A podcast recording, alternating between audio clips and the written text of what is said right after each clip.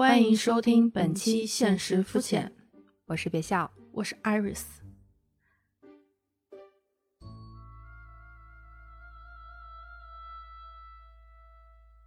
最近我的生活中出现了很多“这怎么能算垃圾？万一日后有用了呢”的时刻。这句话有点定语有点长，给大家几个标准化的场景。嗯，比如说，在我的家中有一处盘丝洞，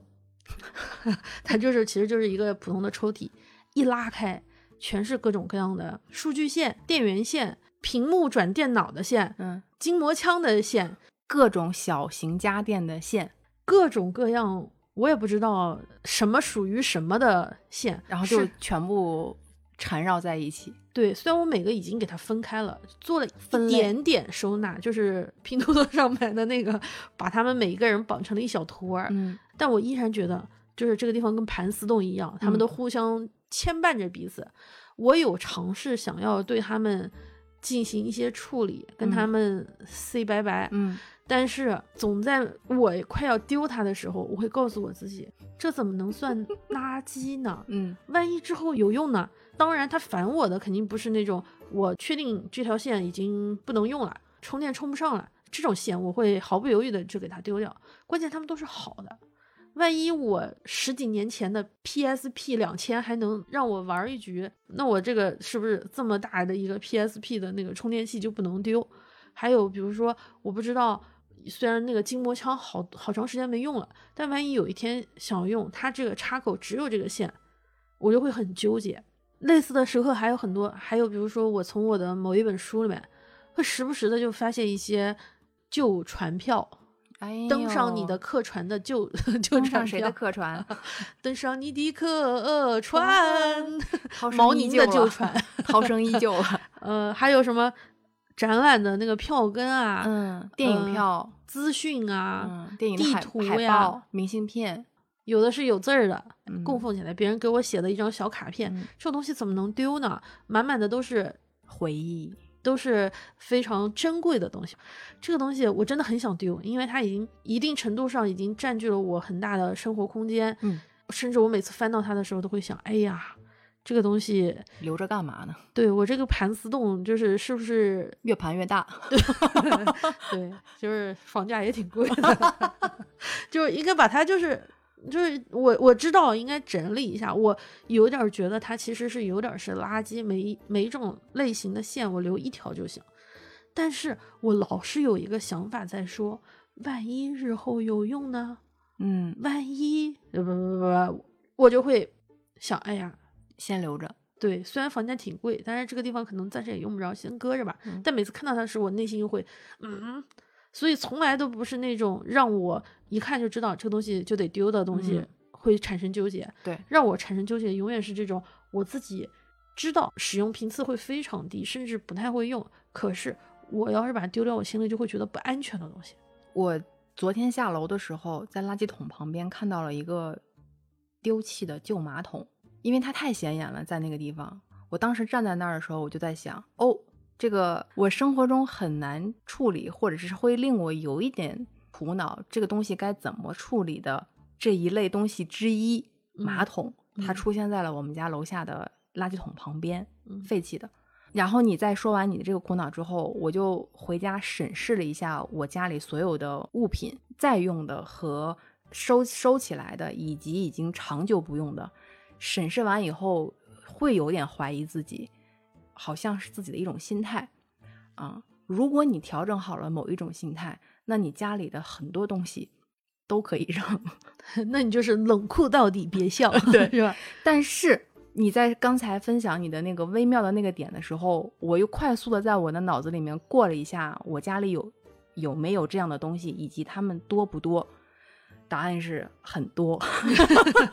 嗯，但是我当时之之前跟别笑说的时候，别笑说我不是要丢的话，我从来不为我做的选择后悔。我买的东西我都会用到，不用的我都会丢掉。这就是我接下来要说的事情，就是 就是我家里有有嗯这么相当一部分东西的存在，但是我最近这几年有一个小的变化，是我对于嗯舍弃某一些东西稍微的更狠心了一点。最开始，呃抛出这个观点的时候，就是这怎么能算垃圾呢？万一有用呢？我有相当长的一段时间一直是你这样的想法，但是你刚说完你刚才这个那个内心的活动的时候，我就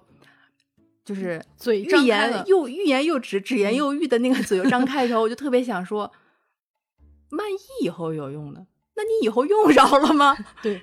你就是那种这件衣服如果半年都不穿，我肯定之后不会穿。那我就是什么半年不穿。那万一之后穿上了，半年之后第七个月他穿上了呢？你似乎看上去看起来有点狠心，有点不纠结，然后也会很酷，看起来很痛快的，酷酷的跟一一些东西做了断。但是其实我的那个矛盾点又显现出来了。我在看到那个旧马桶放在那个楼下的时候，它确实提醒到我，我对于一些东西也不知道该怎么办。它可能还在我们家放着，但是我就是已经也用不着了，我依然不会处理。那你说让我扔呢？我确实也没有下定决心。而我，你看起来看似很酷酷的，或者是很痛快的扔掉一些东西的时候，其实那些东西可能在我心里面，它百分之八九十已经算是一个垃圾了。嗯，但是我们俩其实纠结的点是说，这个让我们两个人产生困惑的。的这个物件以及一些东西，可能也包括一段过去回忆，还是你在网络上产生的一些东西，它的垃圾倾向没有那么高，嗯，所以我一开始是想反驳你的，就是说，万一以后这个东西不要出现在咱俩的那个生活的那个价值观里面，就是不要有如果，不要有万一。但是又说完，这个东西可能没有，如果你认为这个东西已经百分之八九十是你。觉得它已经是垃圾了，比如说肉眼可见的，就是那一堆外卖的袋子，就是一个坏掉了的东西，它不能再用了。你可以毫不犹豫的，也很痛快的，就说这就是垃圾。即便它以前特别好用，但是我已经不用，现在没有办法用了，那就淘汰掉。但是现在纠结的点是那些可能含量也就百分之四十四五十的东西，那它百分之另外一半的程度，可能还是一个能再用，以及它可能还能用好久的东西。然后我想一下，嗯，我还是先不着急反驳你，因为我感觉我会心虚。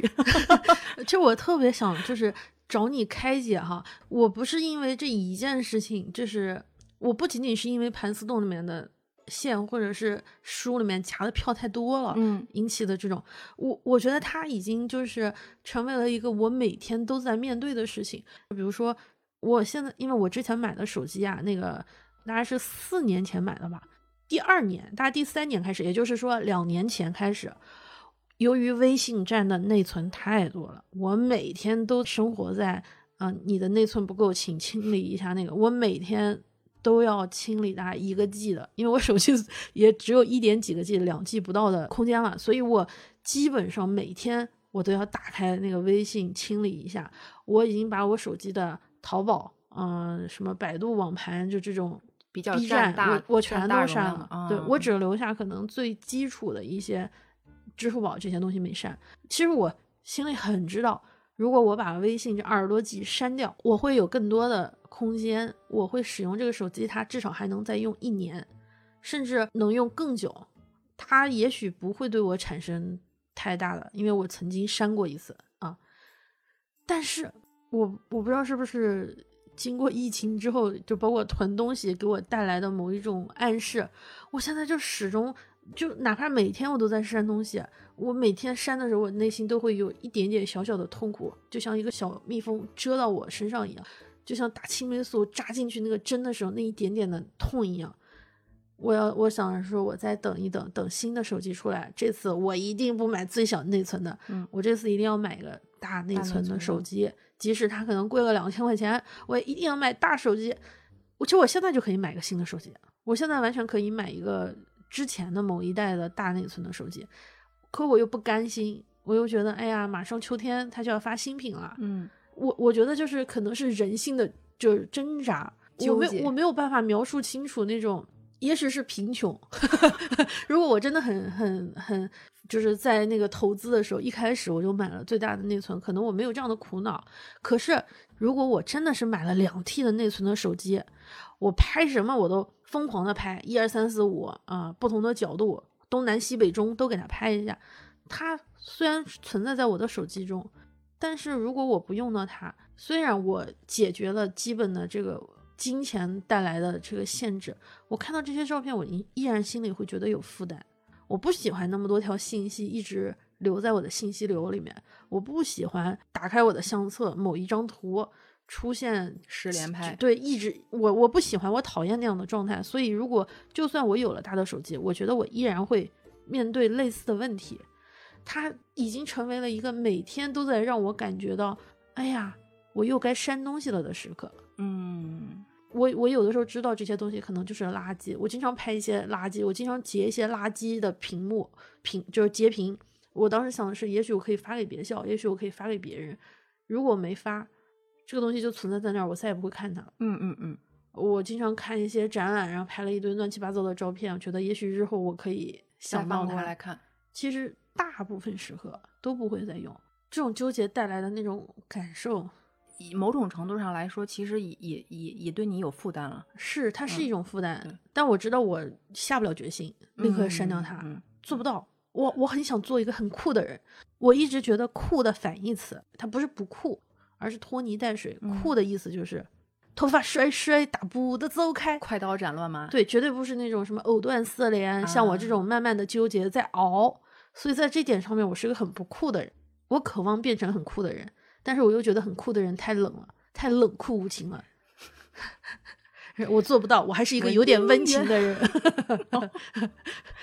我之前有一个手机出现过和你同样的例子，嗯，我就先分享一下那个时候的现状。但这个现状可能不一定适合你，但是你可以感受一下我当时是怎么一步步有变化的。那个手机其实也用了蛮久，破碎程度呢，其实也挺令我心碎的。但是感觉人这个物种就很容易习惯，爱爱受虐还是怎么着，反正就虐习惯了。我看到那个手机也也慢慢也就适应了，也就习惯了，也没有想到说我想立刻换一个新手机把它淘汰掉，换一个新的嘛，你肯定就心情好，然后用一个全新的，我没有必要再凑合着用这个东西。但是。前一个就是这个碎的这个手机，完全没有影响到使用，呃，手感以及功能都没有影响到它，它就是旧了而已。然后它的后屏是完全碎了而已，但它没有罢工。我有时候在说，你彻底罢工也好啊，你给我个痛快，你又不给我痛快，你让我在这样的纠结中，其实我也就一直用下去了。用到最后，那个手机其实它别的型号已经更新了很很很多型号，我这个手机的内存完全不够。我遇到我和你一模一样的情况，我每天一打开手机，就是什么也打不开，他先让我先你先删，大概那个意思。如果换成人说话的那个感觉，就是你先删，删完我再让你用。啊，我每天都要，我不敢拍视频，我不敢再拍多余的照片，但是之前的照片我也不想删。即便是照片有很多我已经不再看了，然后我又还还有很多二零一六年、二零一七年的照片，嗯，的确当时很美好。偶尔翻出来看的时候，你还能回想到之前，但是它偶尔被我翻起来的那个概率实在是太小了。我只会看最近拍的东西。当它提示我你的手机内存已满，要么删这个，要么删那个，你才能继续用的时候。我依然没有想到删微信、微信，或者是删掉某一个 app，或者是删掉视频、删掉我的照片。我我我感觉他们就是我，他们代表着我，他们证明我活过，证明我爱过。就我感觉，如果把他们删了的话，我某一部分我也会被删除掉。就这么拖着拖着拖着，到最后微信有一天是怎么删，微信都用不了。而那个时候有有很重要的事情需要沟通。哦，我当时一下子就有点着急，就已经不是清微信缓存还能再用的时候了，就感觉就这个手机已经满到不能再满了，而且那个时候我已经被迫其实删了很多视频和照片了。我最后有一个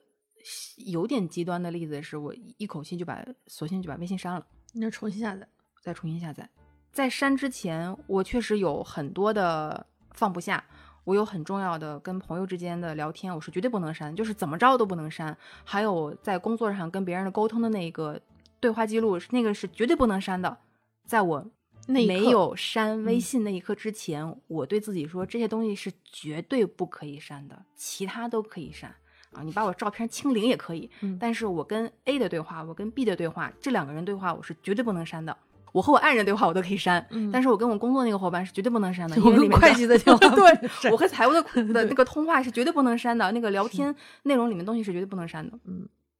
但是我删了，我把整个微信删了，对我也有过这样，删完了之后你觉得不删完了删不也删完以后也就删了。嗯很重要的东西，我只能再去和和他去确认，再去对一下以前的东西，要不然就是重新开始。这一刻给我有一个小的改变，就是说，那不然呢？就这样吧，这不就也就删了吗？我之前喊着他对我好重要，绝对不能删的东西，不也就被我删了吗？嗯然后从那之后，呃，后来我还是换了新手机。嗯换了新手机以后，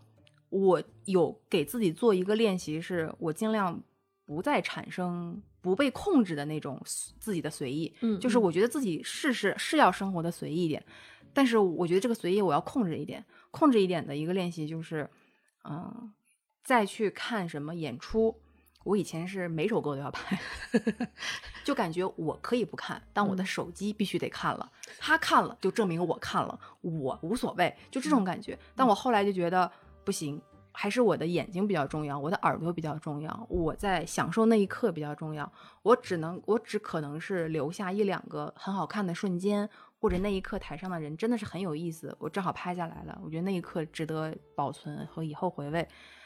在这之后，就什么逢歌必拍，逢演逢人上来，我就要所嗯什么人都要拍，每这一场演出的每分每秒我都不能错过的这种，我不会再拍。然后看展览的时候，也只会拍下特定的东西，我需要它给我当参考，我需要学习它里面的某个东西，那我拍一张是用来给我做参考的，我就不会再对着那一个艺术品或者是一幅画去左拍右拍上拍下拍。啊，一一次十连拍，拍到手机里面就感觉你的手机相册像你的一天行程一样，从早到晚都拍拍拍下来。因为我之前是这么做的，但是我觉得它对我来说是负担。后来我发现换了新手机以后，这么做完以后，我反而更清爽了。不光是我在生活里面扔掉一些垃圾，我觉得我自己清了几斤。嗯，我即便是就是我控制自己不要浪费多余的随手瞎摁，嗯，而产生过多的一模一样的照片，或者是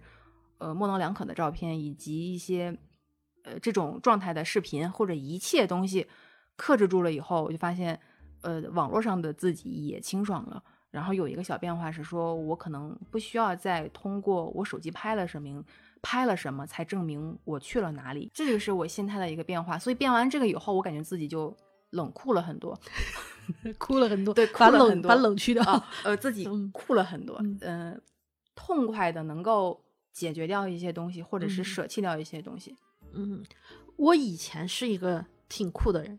比如说呃一段感情，如果我决定了 move on 往前走一步，你说翻篇就翻篇了，我翻篇就翻篇，我这嗯灾后重建能力就是忘记就忘记了，就是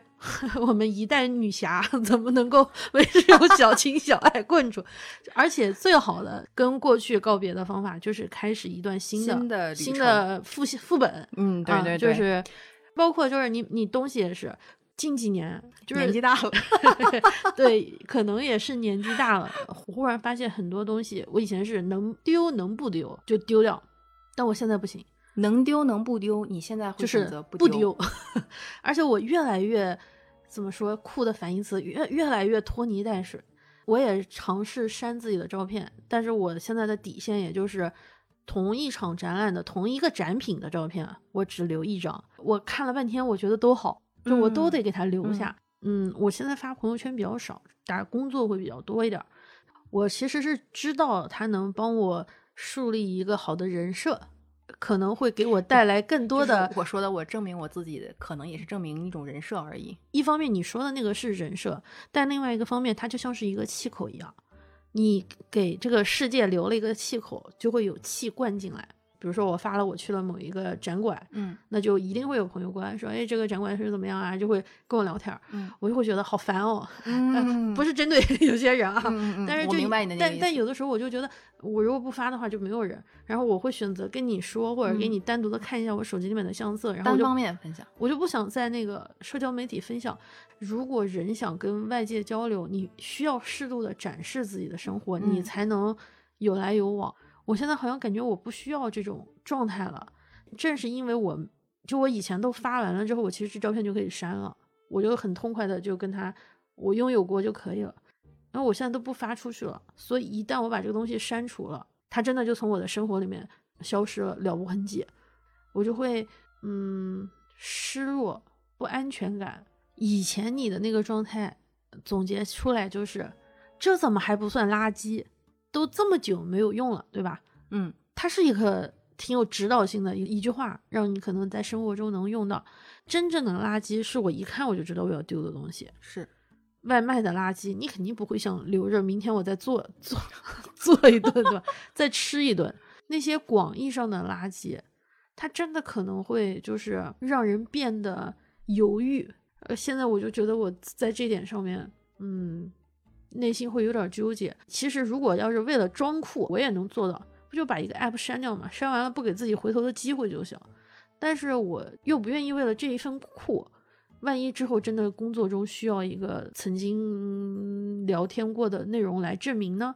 万一真的需要我去查一个当时的就是方案呢？也许它会省我很多的时间，我得权衡一下它的利弊，嗯，嗯我才能嗯。决定这件事情。我现在家里面也有相当一部分这种模棱两可，然后地位很微妙的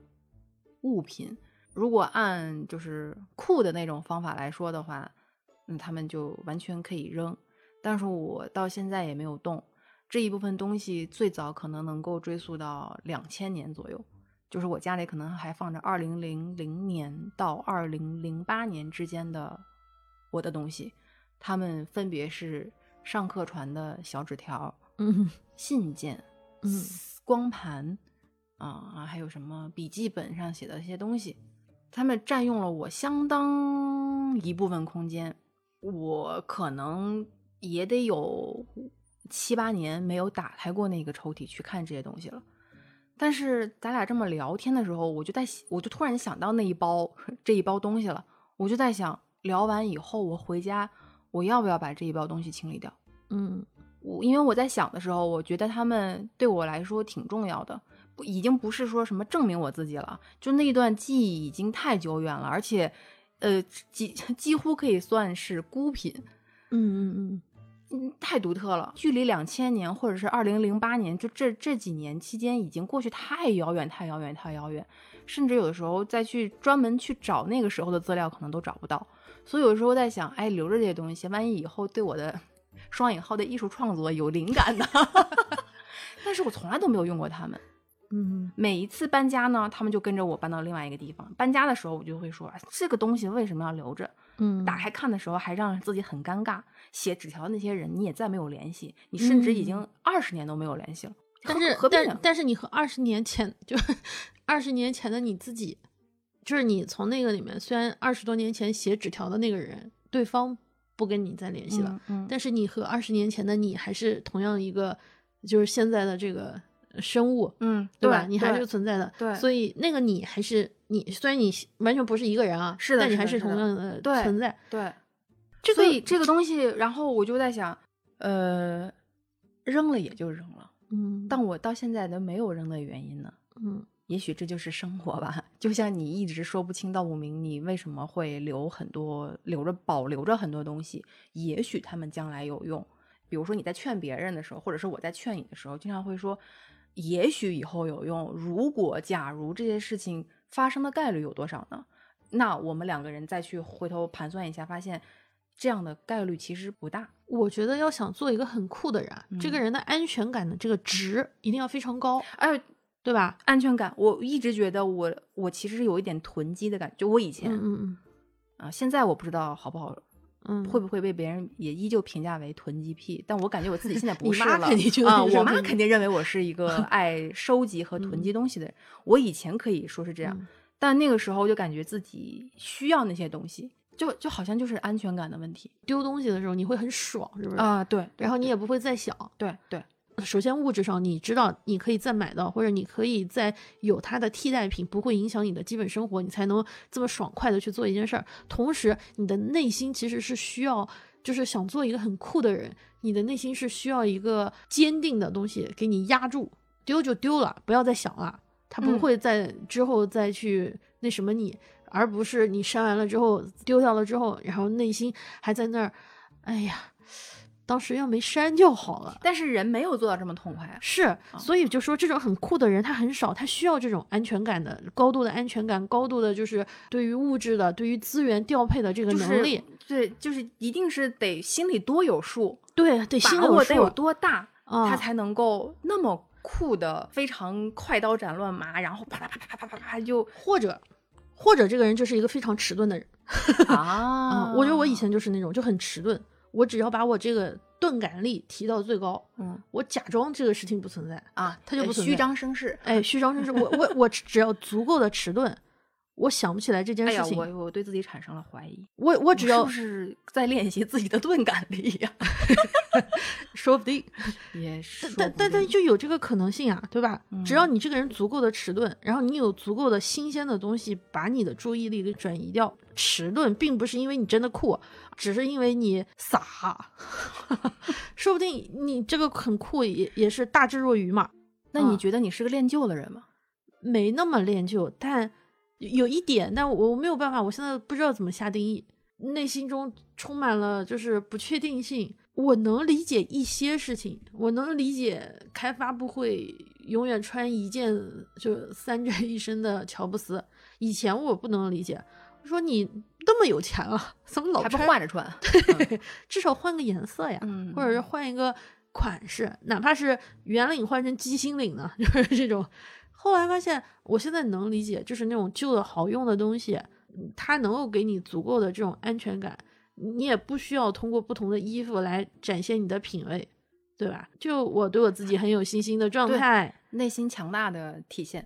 现在我也会，我自己一件衣服穿得好，我会买一件呃类似的衣服，可以很痛快的跟他告别，因为我知道万一以后有一天我还想穿这件衣服，我有一件新的。当然，它指的是在我的呃消费能力足够掌控的情况下的是的，是的，个控制。是的，那个范围内。如果这个东西有一天丢掉了，它没有办法及时的再次满足我，比如说我有双特别好的鞋，嗯，千把块钱的鞋，那它就不如可能百来块钱的 T 恤换的那么痛快。嗯，是的，是的，是的。我我现在越来越不酷了，我现在越来越嗯、呃犹豫了，我现在越来越不确定，这种感觉就好难受。但我又知道这就是最真实的我，我我就是做不到那么酷。我一直就是想提醒，应该就要提醒，就是你不要对自己产生怀疑。我觉得这可能嗯跟很多因素影响我们，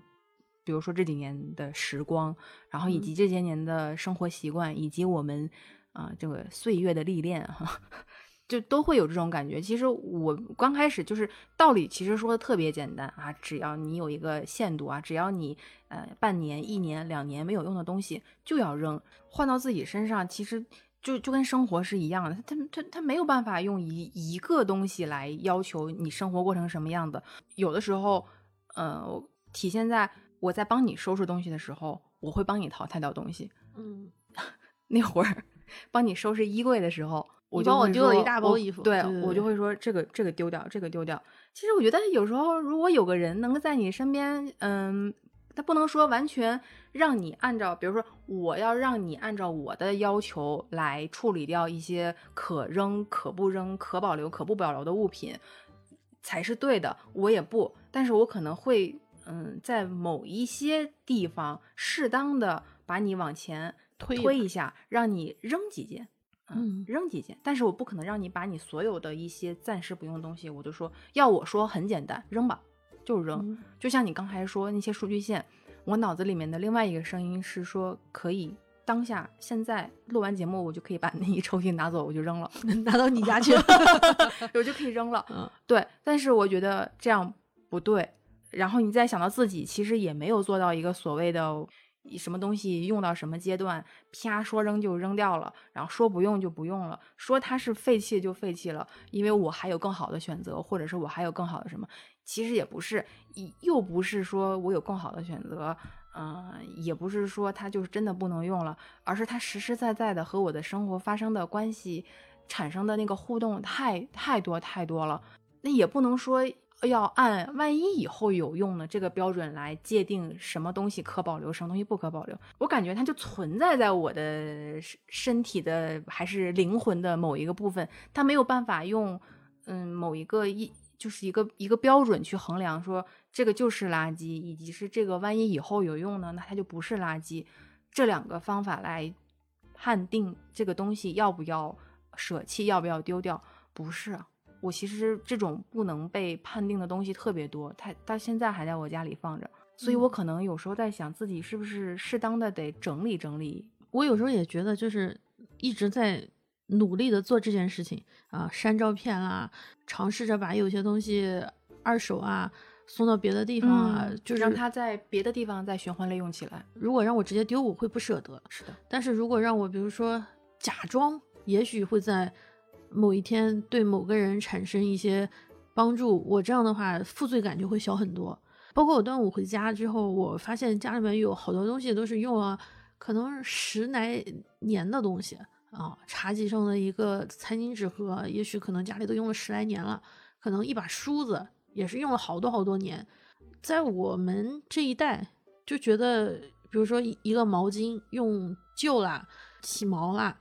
也许医生和什么网上会看到一些信息说，啊，毛巾用了多久就要定期更换。但在我外婆或在我爷爷奶奶那一辈人看来，怎么可以这样？就是他会把两条旧的毛巾磨损的部分可能剪掉，然后再把其他的毛巾两块毛巾缝在一块继续用。要按照我的想法，就是我们家又不是买买不起一条毛巾，为什么不换呢？但老一辈他可能就觉得，虽然他不能像他新的时候一样用，但两块凑在一起，只要还能用，我们就应该物尽其用。我会受到这个想法的这个影响，我会觉得，哎，是哈，就包括父母这一代也会，就是可能一个果盘啊，过年时候才用的那种果盘，只要过节把它拿出来，茶杯，我觉得这个茶杯有的可能都是九几年的茶杯了。就我没有办法想象我的茶杯用二三十年，但他们用啊，它基本的功能它都实现了，它不就是喝水吗？而且他们也不觉得它难看，甚至有点觉得复古。如果要是再坚持，对，如果再坚持四五十年，说不定它又成了一个特别古董的东西。它又时髦回来了，就啊，呃我就在想，哎，在这个过程之中，我我尝试开解自己，我尝试把我自己之前拍的就展览看的那些照片，现在觉得有点儿嗯意义不大，我把它换成那种屏保，随机的就播放，一个小时播放一张，似乎让它流动起来，又重新填到我的生活，充斥在我的生活里。可是我又觉得，哎呀，这样的我不太酷，这样的我。嗯太拖泥带水了，因为看上去它只是一件小小的事情，但它可能影响到，比如说我我的手机的内存每天都在删，每天都在痛苦，却没有办法换一个新的手机。你说我现在的钱真的买不起一个新的手机吗？一个旧的，就是解决这个痛苦的手机吗？没有吗？有，我有，我真嗯的有，我我我就买一个旧手机跟新手机又有什么区别呢？但不，我的内心里面又有一种新的渴望，就是我想等下一代。嗯而这个是需要等待的。如果它真的那么唾手可得，我依然会纠结。我不是是说我他现在发了，我现在就不纠结了，我可能也会纠结。我觉得这种纠结它解决不了。我我我知道它不好，我也没有因为它产生特别特别大的痛苦，但它的确有一点点让我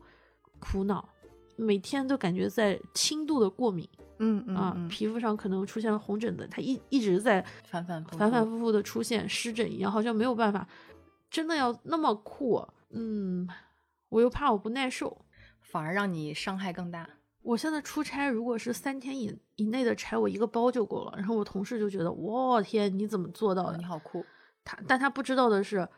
我所有的衣服啊，就是因为在一个包里面被压的会褶皱，嗯我要去酒店借那个熨斗。啊！第二天才才让它能穿恢复原形。对嗯他也不知道，其实我那包超重的，看上去我只用一个包的有一点酷的背后，我也承担了很多别人看不到的牺牲和代价。对，但我又很爽，因为我只要一个包，我不用等行李了，我也不用就是担心我的东西放哪儿，我只要东西全塞在这个里面，我就解决了。哦，这不就是生活吗？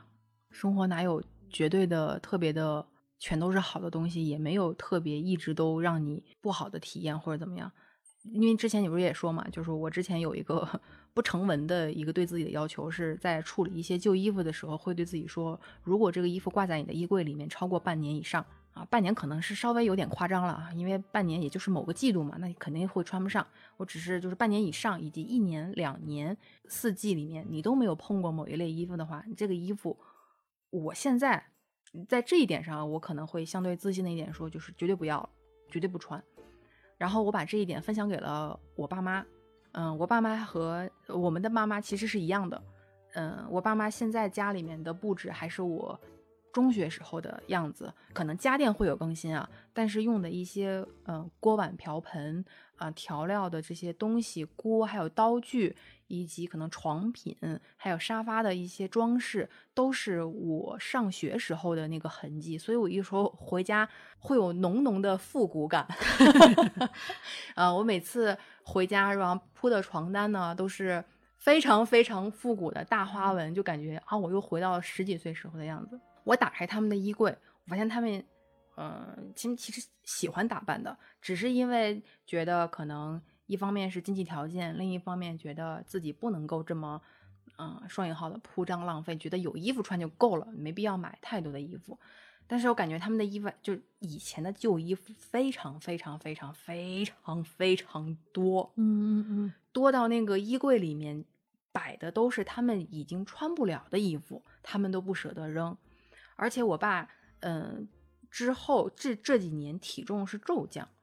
嗯，降哦。骤降就是完全瘦了，他的衣服可以能穿两个他，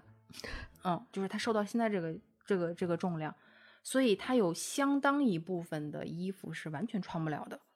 那他也不扔，然后就一直放在那个里面就积着，啊，每次处理的时候，每次整理的时候，自己嘴里面还要叨咕叨咕念啊，怎么这么多东西，这怎么还处理不掉啊，烦死了，每次还要为这个去付出更多的力气，然后我就把我的这个。呃，标准 分享给他们了。我说这是我的标准，我妈一脸的那个目瞪口呆，就说啊，那我做不到。然后我爸会跟我说，可是这些衣服也没有坏呀。哎，对，跟我的想法一样。啊，这些衣服没有坏。我说你想把一件衣服穿到它化了，它化成丝了，它断了，它破成洞了。也有一点难，尤其是以前的衣服，以前的衣服质量很好的，但确实已经实实在在的成为他们的负担。所以我就说，我分享的这一点不是让你们完全做到，也不是让你们把所有的旧衣服都处理掉。我先让你们处理掉最古老的那一批，比如说你们年轻时候穿的衣服，你们现在可以扔掉了，以及你们现在穿着已经裤腰带都解决不了的问题，呃，改小都解决不了的问题那种衣服，你们就处理掉。啊，你们觉得扔了很可惜，你们可以问问周围有没有人需要。如果有人需要，送给他们；如果没有人需要，你把它 棉的你就剪了当抹布用啊。实在不行呢，你就你就你就舍弃它吧。嗯，我妈后来稍微狠心了一下，她最后打电话来说：“哎呀，我可感谢你那个建议了。嗯，我和你爸的衣柜清减了不少，但但其实他们还留着，依旧留着很多十几年前、二十年前的衣服。”甚至我为了让他们把这些衣服循环利用起来，我再让我爸拍了好几张那个他的以前上班时候穿的西服的那个照片。我说：“那你这些西服，我爸穿上以后能塞两个他，已经穿不了了，就是不是他的审美了。而且年轻时候他很胖，现在他很瘦，他也不需要再有穿西服的这个场合了。他把那个西服拍下来以后说：‘那你给我吧。’”我说我可以穿，现在比较流行那个宽肩的那个西服，B F，对对对，很这是很 vintage 的那个中古的那个西服，就是你这种款，你你留给我吧，我穿 D A D 风，Dad 风，我 穿。我爸说，哎，那那我就留着，哎，那我嗯不不用有负担了。我还说这衣服这么好，这么好质量这么好的衣服，要是丢了，实在是太可惜了。那我就尽量帮他们，就想一些让他再循环、再利用起来的解决办法呗。但我并不是让我爸我妈把他们家里面所有的旧家具、旧家电以及旧的东西全部都淘汰掉。我知道这是他们的，呃生活观念以及他们的生活习惯，只要他们觉得用的还舒服，还可以继续用，嗯，那就用呗。虽然我可能和他们的观点已经不太一样了，我不会再说他们怎么还用那么旧的东西，而我在用新的东西，好像我会有点，嗯，就感觉是好的东西，他们没有享受得到。一方面，我要是能给他给他们提供好的东西，那就提供啊。我如果我提供了，他们不适应、不习惯，他们还想用以前的旧东西的话，那你就用，但我心里也不会有负担。去你的生活，你的生活你做主，你想怎么用就怎么用。你这个啊，我年初的时候不是说我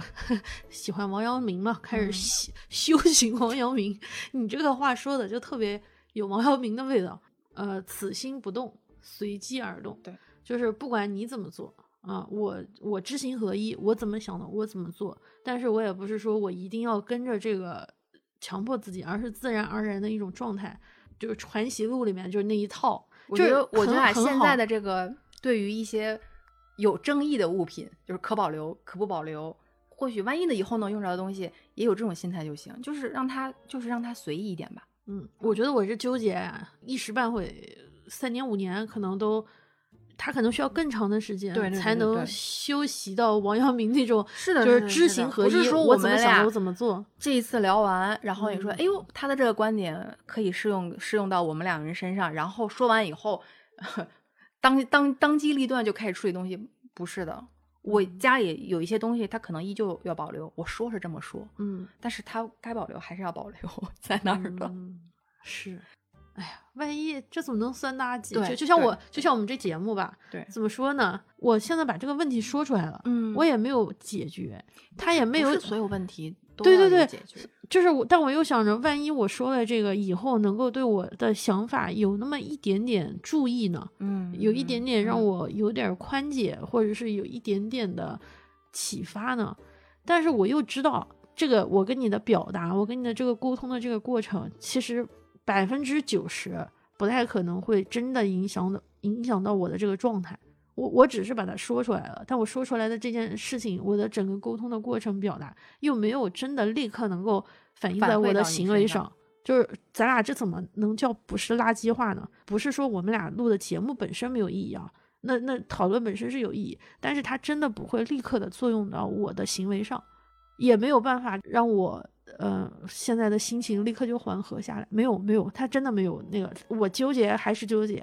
我清内存的时候，我还是会一样的纠结。我不可能我立刻就把微信给删掉。我只是觉得，嗯，如果你这个行为一直存在，但是你不要想他怎么对你，你怎么变成这样一个人，你别让他觉得自己好像在做一件特别错的或者是十恶不赦的事情，因为它就是我们生活的状态，生活状态里面就没有什么能像在社交网络上呈现的那样，永远是很很好或者是很积极、很有活力的那一面。那所有的所有，包括积极的，也包括不积极的，包括你有一些地方你是很果决的，我还是要，我但是有一些地方就是拖泥带水的。我觉得这个时候的拖泥带水，不是说要什么打击自己，怎么是这样一个人，并不是，他就是那种状态。就那会儿不是说，大家有一次说到有一个话题是阳光普照嘛，嗯，如果永远都是阳光普照，永远都是一个非常利索，然后当然不排除有这一类天生有这样的性格的人，但我觉得如如果永远阳光普照，那就把人晒死了，嗯那那就是我们的阴暗的阴凉阴凉处嘛，嗯所以它可能还是会继续存在的。你也不需要纠结你抽屉里的电线到底什么时候能被清理清理，或许它真的有一天就有用。完了，本来刚刚想着是说，要不然今天先丢三条，明天再丢三条。你这么说完，我又不想 丢了，没想通。没想通也能往继续往下走，那就随你的心吧。这就是生活，无情无耻、无理取闹的生活，何必何妨，何其幸也。就这么走吧。